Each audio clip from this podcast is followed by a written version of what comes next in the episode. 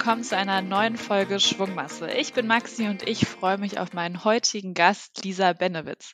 Lisa ist seit Juli 2021 Head of Finance bei Schüttflix, einer digitalen Logistikplattform für die Schüttgutbranche. Dort kümmert sie sich um strategische Finanzthemen und um die Finanzplanung. Zudem ist sie auch Mitglied beim Next Mobility Lab und unterstützt hier junge Startups mit ihrem Know-how. Ich freue mich, dass sie heute hier zu Gast ist. Hallo Lisa. Hallo Maxi, freut mich, dass ich da sein darf. Danke dir. Sehr, sehr gerne. Ich habe es gerade in der Einleitung schon ein bisschen verraten. Äh, du interessierst dich für Logistik, Bauindustrie, Finanzen. Das sind ja doch sehr männerdominierte Themen. Äh, wie kommt's? Was reizt dich daran? Ich glaube, also generell äh, so Zahlen und, und Struktur, sage ich jetzt mal plump, fand ich, fand ich tatsächlich schon, schon immer gut. Für mich hat das ehrlicherweise gar nicht wirklich was zu tun mit reizt mich ein männerdominierter Job oder sowas, sondern ehrlicherweise einfach eher mit, mit dem Interesse, dass man manchmal für Dinge eben hat oder eben irgendwie nicht hat, ja. Wobei ähm, ich schon auch sagen muss, wenn du mir irgendwie vor 15 Jahren erklärt hättest, äh, dass ich wirklich mal im Investmentbanking lande, dann ähm, hätte ich dir hätte ich dir da glaube ich auch echt den Vogel gezeigt. Ähm, ich hatte da tatsächlich auch noch keine Kontakte irgendwie in der Branche und also mein Bild des Bankers war auch so dieses dieses Klischeebild aus diesem, ich weiß gar nicht, ob man den heute noch kennt, ja, aber dieses Michael Douglas, äh, diesen Michael Douglas Film, dieses Wall Street, sozusagen also alles irgendwie Gorillas mit dicken Uhren, die sich den ganzen Tag gegenseitig einfach nur anbrüllen, ja, und ähm, gut, also das braucht natürlich kein Mensch, ja, ist auch irgendwie klar. Ähm, ich habe dann äh, ja BWL und VWL studiert, das war damals alles noch auf Diplom und habe dann im, im Studium viel Controlling und Consulting gemacht, so Praktika und Werkstätten Sachen ganz klassisch und coolerweise hatte die Uni ähm, eine Kooperation mit verschiedenen Consulting-Firmen. Und da hatte man dann irgendwie die Möglichkeit, so für bestimmte Projekte einfach als Junior mit drauf zu, zu stoßen sozusagen und einfach mitzuarbeiten. Und das war super spannend. Ähm, eigentlich war ich tatsächlich halt irgendwie auch kaum an der Uni, habe immer irgendwo gearbeitet, aber es war tatsächlich alles immer irgendwie äh, zahlenlastig, nenne ich es jetzt mal, ja. Und aktuell bist du ja in der Schüttgutbranche tätig. Ähm, ich glaube, dem einen oder der anderen sagt das vielleicht gar nicht so viel. Kannst du noch mal erklären, was es damit auf sich hat? Ja, klar, gerne. Das, das ist tatsächlich eine gute Frage. Ehrlicherweise habe ich genau die im Frühjahr auch gestellt. Ja, so, um ehrlich zu sein, musste ich da Schüttgut erstmal googeln. Ähm. Und ähm, was ich quasi gelernt habe, ja, ganz, ganz platt formuliert, ähm, jede Baustelle, egal ob das eine Autobahn ist, Flughafen, Bahnhof, Haus, was auch immer, ja, braucht Unmengen an Schüttgut. Das ist quasi Sand, Schotter, Kies und solche Sachen. Ja. Das heißt, wenn man sich jetzt vorstellt, zum Beispiel so eine Straße, das ist eben nicht nur einfach die, die Asphaltschicht, die man ja so kennt, ja, sondern darunter liegt irgendwie ein Meter an verschiedenen Schichten. Das ist alles Schüttgut. So, und, und das Schüttgut, das muss natürlich dahin auf diese Baustelle, ja. Und da wäre es ja dann irgendwie auch noch gut, wenn das richtige Material am richtigen Ort wäre und zwar zur bestellten Zeit. Ja. Und im Moment ist das aber sozusagen ein relativ komplexer Prozess. Man sagt, zwischen, zwischen drei Parteien kann man sich quasi so vorstellen, du hast den Bauunternehmer, also den, den Kunden, quasi die erste Partei. So, der braucht jetzt das Schüttgut, ja, für seine Baustelle, also den Sand. Dann hast du den Lieferanten, also der, ähm, der zum Beispiel die Sandgrube hat, ja, Partei Nummer zwei, so der hat den Sand. Und den Sand, der muss ja jetzt quasi auch mit einem Truck zum Kunden transportiert werden. Ja, das macht dann der Spediteur. Das ist quasi Partei Nummer drei. Das heißt, schon wenn ich das anfange zu erklären, klingt es irgendwie nach nervtötendem Abstimmungsaufwand irgendwie. Und ähm, so der, der ganze Prozess hat sich da ehrlicherweise seit Anbeginn der Zeit gefühlt nicht so wirklich weiterentwickelt. Ja, also es gab irgendwie, weiß ich nicht, vor 100 Jahren gefühlt gab es mal ein, ein Papier, einen Lieferschein und da ist das stehen geblieben. Das heißt, das ist sozusagen alles immer noch super intransparent. Der Markt ist ganz krass fragmentiert, ja, viele kleine Spieler. Und von vorne bis hinten läuft da wirklich immer noch alles einfach komplett manuell, komplett papierbasiert, das ist total verrückt. So, und sagen, Schüttflix dagegen gehalten, kannst du dir jetzt sozusagen so ein bisschen vorstellen, wie, ich nenne es jetzt mal Amazon für die Baustelle, ja. Das heißt sozusagen, wir sind eine, eine B2B-Plattform, die kannst du dir vorstellen, sagen, wie so die Spinne im Netz zwischen diesen drei Parteien, ne? sozusagen als Aggregator in der Mitte zwischen diesen drei Parteien.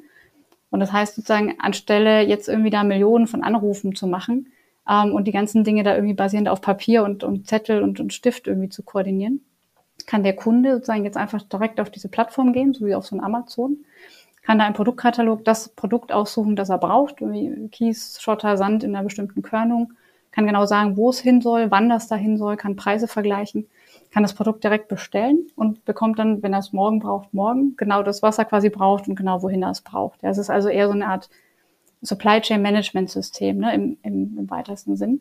Ähm, ich glaube, wichtig da noch zu erwähnen ist, wir sind, wir sind Asset Light, so heißt das ja immer. Ne? Das heißt, uns gehören quasi weder, weder Trucks noch Sandgruben. Ähm, und äh, sagen an diesen B2B-Themen, das fand ich persönlich dann auch super spannend. Ähm, Banking dann ja auch viel gemacht in den letzten, ähm, letzten Monaten ist sozusagen, dass die Märkte da nochmal enorm viel größer sind als die meisten B2C-Märkte. Ne? Und B2C, quasi, das kennt ja jeder von uns, das sind ja sozusagen wir als, als Endkonsumenten auch immer die, die Abnehmer. Da gab es ja unfassbar viel Digitalisierung, ne? die letzten zehn Jahre. Ich meine, Uber, ne? Gorillas, ähm, HelloFresh und sowas, das kennt, das kennt ja mittlerweile jeder. Ähm, so, wenn man jetzt Richtung Arbeit guckt, das ist das alles noch am Anfang, da gibt's natürlich, ähm, gibt's natürlich viel zu tun. Ne? Von daher so dieses B2B-Marktplatzthema, ähm, wie ich das quasi auch so, aus diversen Banking-Themen kannte, äh, hat mich dann schon gereizt, muss ich sagen, ja. Ja, neben äh, Schulflix ähm, hast du ja gerade auch schon erwähnt, hast du viele andere Stationen auch schon durchlaufen, warst im Investmentbanking tätig, ähm, vorher auch nochmal bei der Deutschen Bank. Was war denn so für dich bisher das Spannendste oder die spannendste Station? Hm, spannendste Station kann ich, glaube ich, so ehrlicherweise gar nicht, äh, gar nicht beantworten. Das ist ehrlich gesagt, ähm, waren die alle spannend, haben wir irgendwie auch so ein bisschen aufeinander aufgebaut. Ich glaube, am Ende ist immer so die Frage, was, äh, dass man einfach ja, weiß, was einem was man gerne ungefähr erreichen möchte, was man gerne macht und was man überhaupt nicht gerne macht. Und dann quasi so ein bisschen ohne Scheuklappen, aber opportunistisch ähm, links und rechts zu gucken. Und in der Regel kommen dann schon spannende Dinge vorbei und dann muss man eben hier und da zugreifen. Ja. Und gibt es sowas, was du aus deiner bisherigen Karriere mitgenommen hast, so ein oder zwei Learnings, die dich jetzt auch ähm, ja, sehr weiterbringen und dir weiterhelfen? Uff, ich glaube, ähm, ich meine, jeder hat ja, wenn er mal so eine Weile äh, im, äh, im Karrierebecken überlebt hat, hat ja so ein paar Learnings und Credos und, und Dinge, die er sich so auf die Fahne schreibt, das stimmt. Ähm, ich ich glaube, ähm, ich glaube ehrlicherweise meine wichtigste Erkenntnis war ähm, irgendwann, dass man wahrscheinlich, wenn man weiterkommen will, ja, muss man sich einfach auf, ich nenne es mal, auf ein Leben außerhalb der Komfortzone einlassen. Ja, also ich ehrlicherweise, ich kann mich tatsächlich gar nicht erinnern, wann ich irgendwie den letzten Tag innerhalb der, der Zone verbracht hätte. Ich glaube, ähm, das, das ist in der Tat, wie es ja auch äh, der Name sagt, ja manchmal unkomfortabel. Äh, aber ähm, dadurch geht's halt auch irgendwie weiter.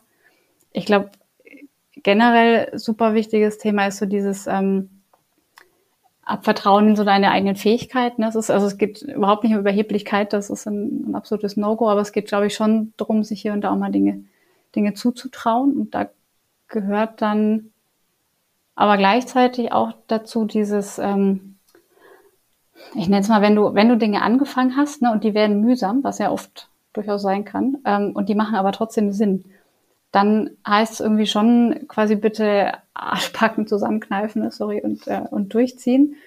Wenn es keinen Sinn macht, dann bitte Schadensbegrenzung, irgendwie husch zurück auf Anfang und irgendwie Plan B, ne? Aber ähm, das irgendwie. Ich glaube, generell generell ein großes Thema. Ja, man sollte einfach zügig lernen, dass man für sich selber einsteht. Ne? Jemand anders wird es nicht machen. Das, das kann, glaube ich, auch jeder bestätigen. Und so dieser Klassiker im Sinn von, dass man eben alles, was man anfasst, richtig macht. Ne? Also egal wie klein es scheint. Soll, soll heißen, wenn ich schon weiß, dass ich irgendwas nicht ordentlich machen will oder kann oder wie auch immer, dann, dann lass es halt, halt bleiben sozusagen. Ne? Da, da spielt dieses ganze Thema sich auf Lösungen fokussieren anstatt auf Probleme spielt da irgendwie auch mit rein. Ähm, ich glaube, was, was für mich auch gerade so in diesem ganzen Banking-Kontext, viel Berater und so weiter, ähm, alles sehr schnell wichtig war, ist so dieses Thema Geschäft ist Geschäft, ja. Das, man nimmt nichts nimmt nichts persönlich, das, das hilft nicht an keiner Front. Super plump, Netzwerk, das ist, glaube ich, auch mal so ein großes Thema. Klingt immer platt, ist aber echt einfach eins der, der größten Assets, ähm, erfahrungsgemäß. Ich überlege, ich glaube, eins, also was, was mir persönlich am wichtigsten ist, das predige ich auch immer meinen, meinen Teams und so weiter. Ich glaube, denen kommt da schon zum, zum Ohren wieder raus. Ist, ähm, ist eine, eine super schlaue Person hat mal gesagt, dieses, ähm, jeder, den du triffst, kämpft gerade in, in mindestens einer Schlacht, von der du nichts weißt. Also sei nett und, und zwar immer, ja. Und ich finde ehrlich gesagt, das trifft den Nagel irgendwie ziemlich, ziemlich auf den Kopf. Ja, schon ganz, ganz viele wertvolle Tipps äh, für unsere Zuhörerinnen und Zuhörer. Mich würde nochmal interessieren, wie bist du denn dann damals ähm, von der Banking-Branche zu Shitflix gekommen? ja, das ist natürlich, äh, das ist natürlich auch in der Tat eine lustige Geschichte. Ähm, das heißt, äh, im, im weitesten Sinne hat mich der, der Gründer, ich nenne es mal übers Netzwerk, ausgebuddelt, ja, so. Ähm, so er, er sagt immer, er wollte einen Investmentbanker haben, der Startup kann. So. Und äh, da, da schließt die dann so ein bisschen der Kreis zwischen den verschiedenen Dingen, die ich vorher gemacht habe, ja, sprich Banking Background, äh, Company Builder, in dem ich da sitze. Ähm, also von daher für mich tatsächlich selber war es auch ganz, ganz äh, unterhaltsam zu sehen, wie, wie die Dinge dann ab gewissen Punkten so ein bisschen ineinander ähm, greifen schon irgendwie. Ne? Das, ähm, das Shitflix-Team selber kannte ich nicht tatsächlich. Ähm, ich kannte aber die, die Brand und die Kampagnen, ja, und die, also die fand ich irgendwie vor zwei Jahren schon extrem cool, als ich die das erste Mal äh, entdeckt hatte. Ich mag ja, ähm, ich mag ja starke Auftritte. Nach so ein paar Jahren in, in meinem alten Bankerjob, ne, ist es dann natürlich irgendwie totale Berufskrankheit, dass man da erstmal eine eigene saubere äh, Due Diligence äh, machen will. Ne? Und dann habe ich mir natürlich die ganzen Klassiker angeguckt, im, im Netzwerk verprobt, ne? mit anderen Bankern, mit äh, Private Equities und sowas. Und ähm, Marktpotenzial, Geschäftsmodell, Teamstrategie, was man eben da alles so abklopft, ne? so ein eigenes Modell gebaut und gerechnet, was man halt so macht. Ja. Und dann, ähm, wenn man aber so klassisch, ne, hat man einmal die harten Fakten quasi abgeklopft, kann man da irgendwie überall so einen Haken machen. Ehrlicherweise entscheidet dann ja sowieso das Bauchgefühl. Ne? Und äh, so, da, da blieb mir dann am Ende tatsächlich einfach nichts anderes übrig, als ähm, als da zu dem Ritt dazu zu stoßen. Ja. Scheint ja auch eine gute Entscheidung gewesen zu sein. Jetzt bist du ja bei Shitflex als Head of Finance ähm, tätig. Was kann man sich unter deinem Job vorstellen? Was machst du da alles? ja, das, äh, das versuche ich gern zu erklären. Ich finde es selber noch aus, um ehrlich zu sein. Ähm, im, im, weitesten Sinne ähm, kümmere ich mich da sagen um, um alle Themen, die sozusagen mit dem, mit dem Setup ähm, strukturierten Finanzteams zu tun haben, also irgendwie Zahlen, Investoren, Transaktionen und auch irgendwie alle rechtlichen Themen, die da irgendwie mit reinfließen, kann man sich im, im weitesten Sinne quasi vorstellen, irgendwie fällt dann quasi alles drunter. Also einmal generell saubere Strukturen aufzubauen, die es natürlich in so jungen Unternehmen einfach noch nicht, noch nicht gibt, ist ja auch völlig fair.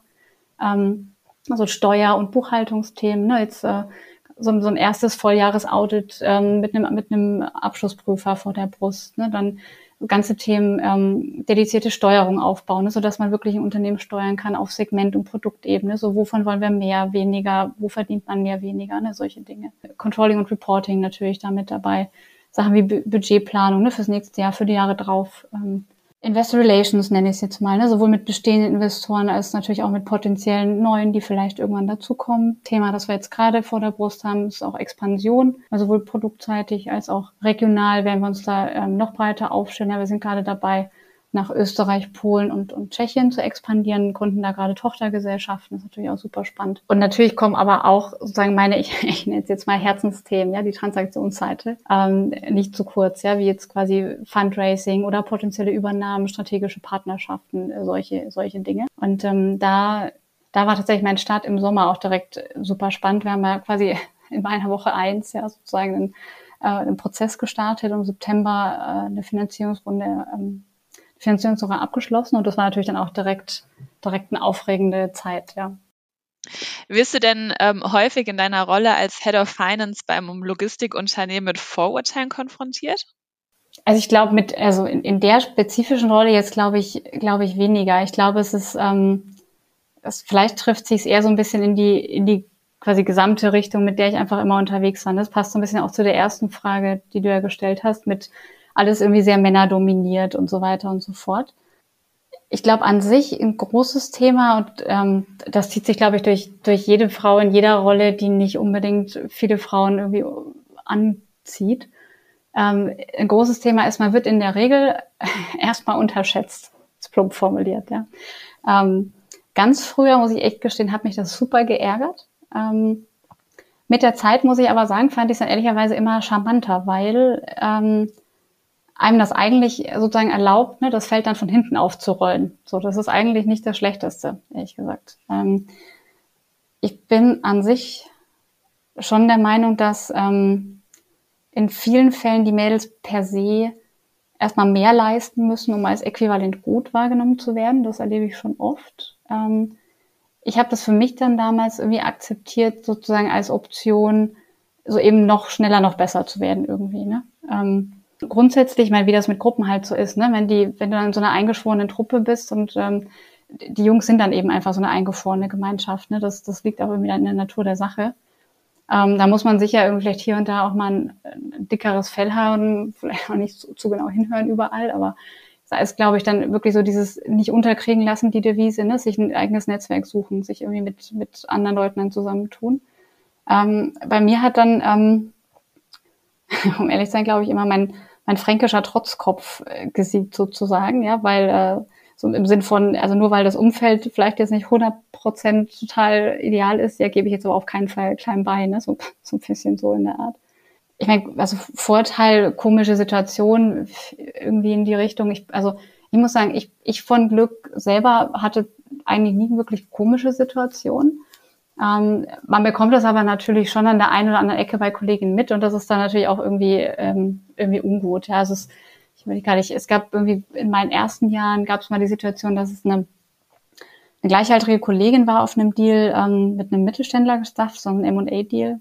Und da gab es so viele Vor-Ort-Meetings ähm, und der, der CEO damals, ja, der fand sie einfach toll. So und das ging dann quasi so von vielen blöden Sprüchen bis irgendwann zu so Knietätschlern, ne? Und äh, ganz klassisch immer alles so vor versammelter Mannschaft. Ne? Und man sollte dann eigentlich ja meinen, dass irgendwie einer der, der seniorigeren Deal-Captains da drauf dann vielleicht auch, äh, sorry dafür, die, die Eier hätte, dem Kunden da mal deutlich zu sagen, so, ähm, hören Sie mal, das ist eine geschätzte Kollegin, wir erwarten da professionellen Umgang, aber sozusagen ähm, Fehlanzeige irgendwie. Ne? Und also irgendwann war es dann zu viel, hat sie mit dem MD gesprochen, das Ende vom Lied war dann, dass sie vom Deal genommen wurde, ja. Also sozusagen äh, durch einen Kollegen ersetzt, also irgendwie noch bestraft für eine ohnehin ja super bescheidene Situation quasi. Ne? Und ähm, ich glaube, da ist, da ist für mich, und das, das gilt für dieses ganze Thema von, von Vorurteilen bis dann wirklich auch Dinge, die so passieren oder nicht passieren, da sind echt ähm, einfach ja, professionelle Führungskräfte gefragt, ne, die da irgendwie Verantwortung nehmen und, ähm, und das irgendwie in ihre Teams tragen. Und ich glaube, gerade an der Front trifft einfach noch viel zu oft irgendwie das zu, dass man, wie man halt sagt, ne, so schlechte Leute stellen schlechte Leute ein. Ne, und ähm, sagen, also um das aber zu betonen, ne, das hat gar nichts mit irgendwie Gender zu tun oder irgendwas, ne, sondern das ist ja einfach ein Charakter, äh, Charakterthema. Ne? Aber ähm, ja. Ja, ich denke mal, in den letzten Jahren hat sich schon einiges getan, aber ähm, ja, solche Fälle gibt es wahrscheinlich leider immer noch. Ähm, würdest du denn sagen, dass die Branche nach wie vor so männerdominiert ist, wie man sich auch vorstellt?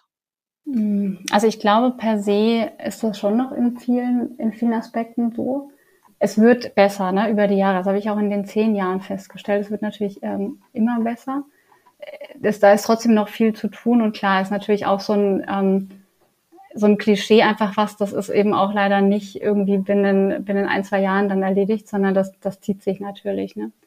Ich muss sagen, ich, ich hatte extrem Glück ähm, bei meinem Start damals bei der Deutschen Bank. Ich hatte da wirklich eine, eine ganz grandiose Chefin tatsächlich, also direkt zu Beginn. Und die war wirklich so mein absolutes Role Model. Ja, sie war super clever, äh, extrem erfahren und die war super tough. So und äh, aber also quasi die, ich sag's jetzt mal einfach plump, ne, die quasi die Ladies der Generation damals, die die mussten das auch sein, dass sonst wären die, glaube ich, in dem alten Umfeld irgendwie auch nie an diese Position gekommen. Ne? So, also ich glaube, ich selber bin jetzt auch nicht unbedingt zimperlich, aber ich schon auch eher Typ Mädchen und ich mache mir da echt keine Illusion vor, also 20 Jahre früher, also jetzt irgendwie vor, vor 30 Jahren in den Job gegangen wäre, hätte ich, glaube ich, wenig, wenig Chance gehabt. Ja, also ich glaube, so jemand wie sie hat da schon echt ähm, Weg geebnet, dass das heute sehr viel anders ist. Ja, und ich glaube, in, in nochmal fünf Jahren wird das auch nochmal völlig anders sein. Ne? Ja, und solche Vorbilder braucht es dann auch, um ähm, ja mehr Frauen auch äh, für solche Branchen und Berufe auch begeistern zu können, meiner Meinung nach euer Unternehmen ist ja in der, in der letzten Zeit stark gewachsen. Du hast es vorhin auch nochmal beschrieben, äh, was du alles zu tun hast äh, in deiner Rolle. Und da sind ja auch ganz, ganz viele Zukunftspläne dabei. Ähm, ja, vielleicht kannst du nochmal so rückblickend sagen, wie ist es dazu gekommen, dass ihr wirklich ähm, ja, diesen Markt quasi so für euch gewinnen konntet und äh, so schnell gewachsen seid? Ich glaube, das, das Grundthema ist ja, ist ja immer, dass du sozusagen du guckst dich dann um ne, und sagst so, wo, wo gibt es einen großen Markt mit großem Potenzial? So, und das, das ist sozusagen dieser Markt. Ne? Also es ist im, im Endeffekt, ähm, um das mal ein bisschen plastischer darzustellen, ähm, man tut sich immer ein bisschen leichter, wenn man sich vorstellen kann. Also man hat, wenn wir es mal vergleichen mit diesem Taxi- und Fernbusmarkt, ja, du hast in Deutschland, hast du irgendwie so um die 5000 Fernbusse durch die Gegend kurven, ja, die machen so einen Tagesumsatz von um die 700 Euro. So, dann hast du so um die 94.000 so Taxen und Rideshares und sowas, ja, und die machen einen Tagesumsatz von um die 300 Euro. Klar, da musst du jetzt einrechnen, die fahren zum Teil ja sieben Tage die Woche, ne, aber trotzdem so. Und dann, und das ist dieses so ein bisschen dieses B2B-Thema, das ich vorhin meinte, dann gibt's aber 150.000 Schüttgut-LKWs. Also sozusagen 5.000 Fernbusse, 94.000 Taxen, 150.000 Schüttgut-LKWs. Und die versus quasi 700 äh, und 300 Euro machen einen Tagesumsatz von 1.500 Euro. So, das heißt also, die fahren natürlich klar, ne, nur fünf Tage die Woche, aber trotzdem, ne, im Verhältnis zueinander ist das natürlich eine irre Ratio und irre große Märkte. Ne? Das soll heißen, das Potenzial ist brutal groß. Und dann kommt eben der andere Punkt dazu, dass einfach gerade in diesen B2B-Märkten sich einfach die letzten, die letzten Jahrzehnte nichts verändert hat. Ne? Das heißt sozusagen dieses ganze Digitalisierungspotenzial, das wir ja im B2C mittlerweile völlig gewohnt sind. Ne? Ist ja jeder gewohnt, er kriegt binnen zehn Minuten, kriegt er sein Essen geliefert und in zwei Minuten ist das Uber da und so weiter und so fort. Ne? So, und dann gehst du quasi gefühlt, dann gehst du auf die Baustelle und dann musst du 35 Anrufe führen und schreibst auf einen Zettel mit einem Durchschlagspapier, was du wann wo abholen sollst und das drückst du dann irgendjemandem in die Hand. So, also das beißt sich, ne? Und demzufolge ist sozusagen völlig klar, dass jetzt in den nächsten Jahren wird die Digitalisierung in diesen ganzen B2B-Themen irre voranschreiten. Die Märkte sind riesig und da ist noch nichts passiert. Ne? Das heißt, Potenzial ist krass. Und demzufolge hast du danach natürlich auch irres Potenzial, um einfach schnell zu wachsen. Ne? So, und gerade wenn du dann Lösungen hast, die einfach so noch nicht existent sind, dann umso mehr. Ne? Jetzt hattest du äh, vorhin auch schon mal ähm, erwähnt oder beziehungsweise ich habe es erwähnt, dass du ähm, beim Next Mobility Lab auch äh, tätig bist und äh, da gerade äh, im Bereich Startups und Förderung äh, stark tätig äh, bist. Kannst du noch mal ein bisschen erklären, was ist das Next Mobility Lab eigentlich? Das also sozusagen im weitesten Sinne nennt sich das ein Company Builder. Ja, das ähm, das ist ein Thema, das hat sich äh, vor einigen Jahren ehrlich gesagt, ja, also fast alles, ja, äh, eher, eher zufällig ergeben sozusagen. Also ich habe die, ich habe die Truppe auf einem Event kennengelernt. Das war zum Thema Mobility der Name sagt es irgendwie schon, ja. Also und, äh, ganz Klischee, das war in der Loge der, der Frankfurter Eintracht bei, bei einem Champions League-Spiel. Also jetzt habe ich mit Fußball nichts am Hut, aber da kommt wieder das Netzwerkthema, ja. Da bist du dann eingeladen und obwohl du mit Fußball nichts am Hut hast, stand ich dann da mit dem, mit dem Schal und habe mich quasi mit den, mit den äh, Kollegen da unterhalten, ähm, was dann trotzdem auch lustig war. Und ähm, so, wir sind dann äh, in Kontakt geblieben und ich habe quasi einfach, ja, einfach aus Interesse, ne, in dem Moment, äh, weil ich es spannend fand, ähm, da irgendwie nachts im Taxi, wenn ich dann vom Büro nach Hause gefahren bin, irgendwie hier und da auf Pitch-Decks geguckt und Businesspläne geguckt und irgendwie Markups gemacht und zurückgeschickt. Und ähm, als dann irgendwann die Frage kam, ob ich sozusagen offiziell da ins ähm, Advisory Board einziehen will, habe ich natürlich äh, zugesagt, ähm, weil super spannend und da auch wirklich super viel Potenzial liegt. Ähm, ich bin da mittlerweile ähm, ähm, spannenderweise ein echt äh, extrem erfahrener und sehr, sehr netter Gesellschaft. Da sitzt zum Beispiel der, der ehemalige Audi-Entwicklungsvorstand ähm, Dr. Peter Mertens drin, ähm, so, ein, so ein Daimler Financial Services Chairman äh, Klaus Entenmann heißt der Kollege und äh, so ein Aufsichtsrat von Merantix, ne, der Thomas Andre ist da mittlerweile auch vertreten. Also super, super spannende Konstellation. Und sozusagen was, was das Labs, nenne ich jetzt mal liebevoll, ähm, macht, ist quasi, wir scouten äh, disruptive Geschäftsmodelle sozusagen von erfolgsversprechenden Gründerteams und treten dann sozusagen als institutioneller Co-Founder auf. Ja, sozusagen also ähm, bieten natürlich neben klassisch ne, initialem Funding ähm, natürlich auch viel Netzwerk in der Hinterhand. Es gibt eine Digitalagentur, die angeschlossen ist, Buchhaltung und so weiter, Industriepartner, Investoren und so weiter, ne, helfen dann beim Teamaufbau. Also alles, was man sozusagen, wenn sich quasi zwei Kumpels zusammentun und was hochziehen und gründen. Ne? Und in dem Fall ist quasi der, der eine Kumpel hat keinen Kumpel, dann ähm, kommen wir da als institutioneller Co-Founder sozusagen dazu. Und an wen richtet sich das Lab dann konkret? Also muss ich schon, ich sag mal, erfahrener Start-up-Gründer sein oder ähm, reicht das, wenn ich eine Idee habe, eine coole und denke, das passt total gut zum Lab? Kann ich mich dann an euch wenden oder wie funktioniert das? Genau, also die Bandbreite ist relativ groß, sozusagen, das ist quasi von, von A bis Z im Endeffekt. Ja, am Ende ist sozusagen wichtig, ähm, dass das überzeugende Persönlichkeiten sind. Ähm, Wenn es nur eine Idee ist, dann eine sehr überzeugende Idee, mit der sich dann zügig auch arbeiten lässt, mit dem Netzwerk, das wir in der Hinterhand haben. Und wenn es schon mehr ist, dann ist natürlich einfach die Frage, wie, wie geht das zusammen. Ne? Aber per se gibt es da erstmal keine, keine Ausschlusskriterien. Das macht es natürlich auch super spannend, weil man einfach wirklich sehr viel sieht. Ja. Und kannst du hier viel so von deinen Erfahrungen auch gerade bei Schüttflix einbringen, ähm, als, ich sag mal, junges, schnell wachsendes Unternehmen oder ist es mehr so ein bisschen über den Tellerrand hinausschauen? Ich glaube, äh, per se äh, ist es im Banking ja schon so, ne, dass du ähm, dass du unfassbar viele, viele Dinge in super schneller Zeit irgendwie dir aneignen musst, ne, dass du unfassbar viel siehst. Also ich glaube, aus den, aus den zehn Jahren im Banking und auf Transaktionsseite ähm, schöpfe ich da definitiv enorm viel. Ähm, und zwar also nicht nur transaktionsbezogen, sondern dadurch, dass man ja auch die ganzen quantitativen Themen, ne, Unternehmensbewertung, dass man den ganzen Due Diligence-Prozess und so weiter damit begleitet ähm, weiß man natürlich auch ziemlich genau, ähm, wenn man das so ein paar Dutzend Mal gemacht hat, wo die Investoren da so hingucken, ne? was ähm, da auch zahlenseitig, was sauber sein muss an so einem Finanzteam, ne? welche, welche Dinge da wie laufen. Und man hatte ja quasi auch wirklich über Jahre viele Counterparts auch in, in den Finanzteams und Controlling-Teams. Das heißt sozusagen, also gerade aus dem, aus dem Banking kommt da schon eine relativ große Bandbreite an, an Erfahrung, die man da mit reinbringt und dann sozusagen gepaart mit den Themen, die man dann dazu beim, beim, ähm, beim Labs noch macht. Ja, sozusagen, da kommt natürlich dann auch das ganze Thema Investorennetzwerk irgendwie zum Tragen. Ne? Wie geht man damit um? Wie geht man sozusagen mit diesen ganzen Marketing-Themen um?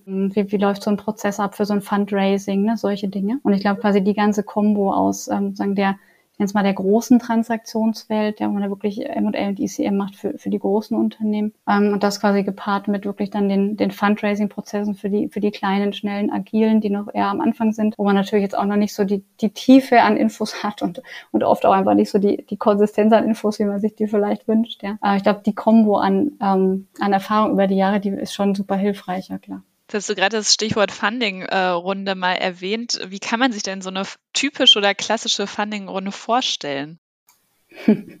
Das ist ähm, tatsächlich am Ende auch, also klar, es gibt so ein paar Eckdaten, am Ende läuft das natürlich auch mal super individuell. Aber per se ist es natürlich ähm, am Ende so, dass idealerweise so ein Startup schon auch wenn es gerade kein Geld benötigt, ja, irgendwie Kontakt hält mit Investoren, weil also kann man sich selber jetzt mal vorstellen, wenn man irgendwie ein Thema spannend findet und dann fragt man an und sagt, können wir mal sprechen? Und dann sagt derjenige, ja, braucht gerade kein Geld, ich melde mich nächstes Jahr.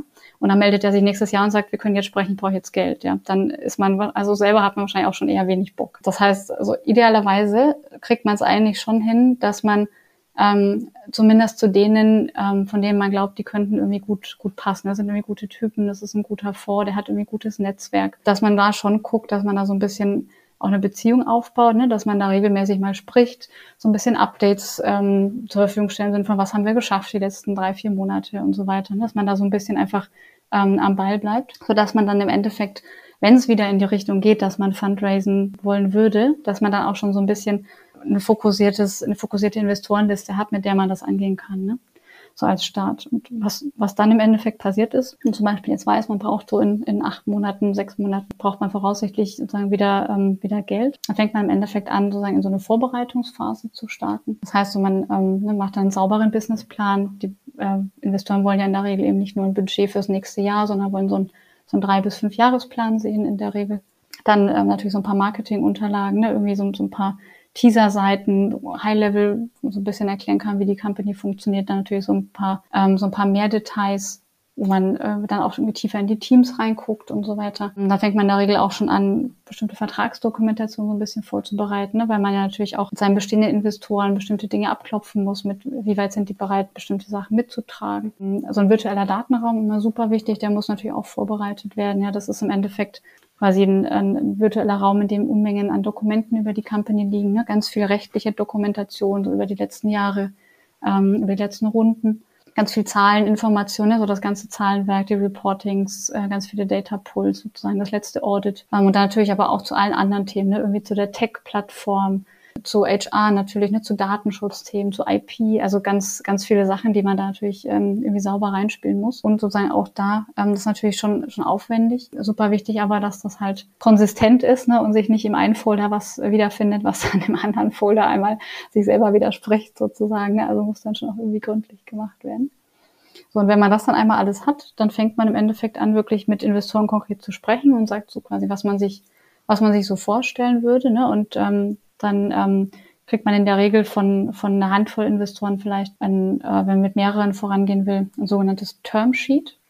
Da steht dann so ungefähr an Eckdaten drauf, was die sich so vorstellen könnten an, ähm, an Bewertungen, wie viel Euro die ran reinlegen würden, was die sich so an, an Corporate Governance vorstellen, im Sinne von wollen die einen Boardsitz haben, ähm, was für Informationsrechte wollen die haben, was für Garantien wollen die vielleicht von bestehenden Shareholdern, solche Dinge. Ne? Und ähm, dann ähm, sucht man da sozusagen irgendwie vielleicht zwei, drei aus und man sagt, so mit denen geht man jetzt in eine Due Diligence-Phase vielleicht, ja, vielleicht auch nur einen, je nachdem. So, und diejenigen, die kriegen dann Zugang zu diesem Datenraum. Und das macht der Investor natürlich nicht alleine, sondern der bringt eine Horde an Advisern mit, ja. Das heißt, er bringt dann irgendwie seine Financial Advisor mit, Legal Advisor, Tech in der Regel, ne, gerade bei so einer Plattform und wahrscheinlich noch ein paar andere. Also es durchaus ist schnell passiert, dass dann da so ein paar Dutzend äh, Berater für eine für einen Investor da im, im Datenraum durch die Gegend pflügen. Und mit denen macht man dann eine sogenannte Q&A, also sprich, da gehen dann Fragelisten hin und her, die man beantworten muss. Ein paar Sachen lassen sich beantworten mit neue Docs suchen und hochladen und andere Dinge muss man aber einfach wirklich dann einfach schriftlich beantworten. Und das ähm, ist natürlich durchaus auch ein aufwendiger, aufwendiger Prozess. Parallel gibt es immer noch so ein paar sogenannte Expert Sessions, heißt das dann. Ja, das ist quasi so irgendwie ähm, der, der Chief Revenue Officer zum Beispiel oder der Head of Tech und solche Sachen. Da setzen sich dann nochmal zwei Stunden mit denen zusammen und werden gelöchert und nochmal Dinge zeigen und, und erklären sozusagen. So, und wenn das alles durch ist, dann kriegt man quasi idealerweise äh, eine feste Zusage, also ein sogenanntes Binding Bit in Anführungszeichen, ne? dass die quasi zu der Bewertung, die da mal im Termsheet stand, auch wirklich den, den Stake machen. Und dann geht man quasi in die, in die Dokumentation, dann gibt es, da sind die Anwälte auch dran, dann gibt es ganz viel Verhandlungen noch um bestimmte Informationssachen Corporate Governance Sachen. Das zieht sich dann auch nochmal zwei, drei Wochen. Und äh, dann hat man hoffentlich irgendwann den Termin beim Notar. Da wird dann irgendwie, weiß ich nicht, zehn Stunden vorgelesen. Jeder, der schon mal ein Haus gekauft hat, weiß, dass der Notar leider Gottes ja immer noch in Deutschland alles vorlesen muss. Ähm, so, und äh, dann hat man es in der Theorie überstanden, dann kommt noch so ein bisschen Bürokratie, irgendwie ein, zwei Monate und dann kann irgendwann das Geld aufs Konto, ja. So, sorry. Ja, ein ganz schön aufwendiger Prozess auf jeden Fall. Spannend auf jeden Fall, ja, das, absolut. Das glaube ich. Ähm, ich meine, der, der Start-up-Markt ist ja immer noch stark am Wachsen. Ich kann mir vorstellen, dass du ähm, ja gerade in dieser Rolle auch super viele spannende Menschen, Ideen, Start-ups kennenlernst. Ähm, was siehst du denn so für aktuelle Trends auf dem Markt oder was, was sind hier so die Ideen, die äh, ja, die vermehrt aufkommen? Ich glaube also generell, ne, das eine habe ich eigentlich schon gesagt, dass das Thema B2B ist einfach ein, ein Riesentrend äh, im Moment. Ne? Ich glaube, das, das ist so das, was man einfach auch mal so ähm, unangefochten in den Raum stellen kann. Ja, absolut. Würdest du denn sagen, dass gerade Startups noch mehr von Männern gefördert werden als von Frauen? Hm, ich glaube generell, das ist wahrscheinlich auch wieder so ein Klischee-Thema. Das ganze Thema Investment und Transaktion ist natürlich auch einfach in den Köpfen. Ne? Immer, immer noch mehr ein ein Männerthema als ein Frauenthema. Wie gesagt, ich, also ich muss ehrlicherweise auch sagen, als ich damals ähm, mit der Uni fertig war oder in der Uni war, so dieses Thema gehe ich direkt ins Investmentbanking, das war jetzt nicht so präsent. Ne? Das, also da kamen irgendwie tausend Optionen vor in meinem, in meinem Schädel. Aber das Thema mit ich gehe ins Investmentbanking, das kam irgendwie nicht vor. Und ich glaube, das geht auch, auch so immer noch, immer noch jetzt vielen, vielen Damen so. Ich, man ist ja auch in so, so ein paar Business Angels Verbänden dann, ne? da kriegt man das natürlich auch mit, da kommen immer mehr Damen dazu, was, äh, was super ist. Aber man muss da auch echt noch vergleichsweise viel Erziehungsarbeit leisten. Also die, die, ich nenne es mal plump, ne? die, die Herren der Schöpfung sind da, glaube ich, so ein bisschen ähm, Forscher im Vorgehen. Ähm, und, und Frauen sind eher vorsichtiger, weil die, glaube ich, auch immer denken, man muss direkt irgendwie fünf Millionen haben, um sich da in der Richtung irgendwie zu engagieren, was nicht der Fall ist. Per se ist das, glaube ich, wirklich an allen Fronten so, so ein, so ein Klischee-Thema und ein so Education einfach, ne? So wie, wie spannend und wie einfach die Dinge eigentlich einfach sind, ja, und äh, ja. Ja, Lieben Dank, Lisa. Jetzt kommen wir schon quasi zum Ende unseres Podcasts. Ähm, aber ich würde dir gerne noch eine Frage stellen. Und zwar ist mir in Erinnerung geblieben.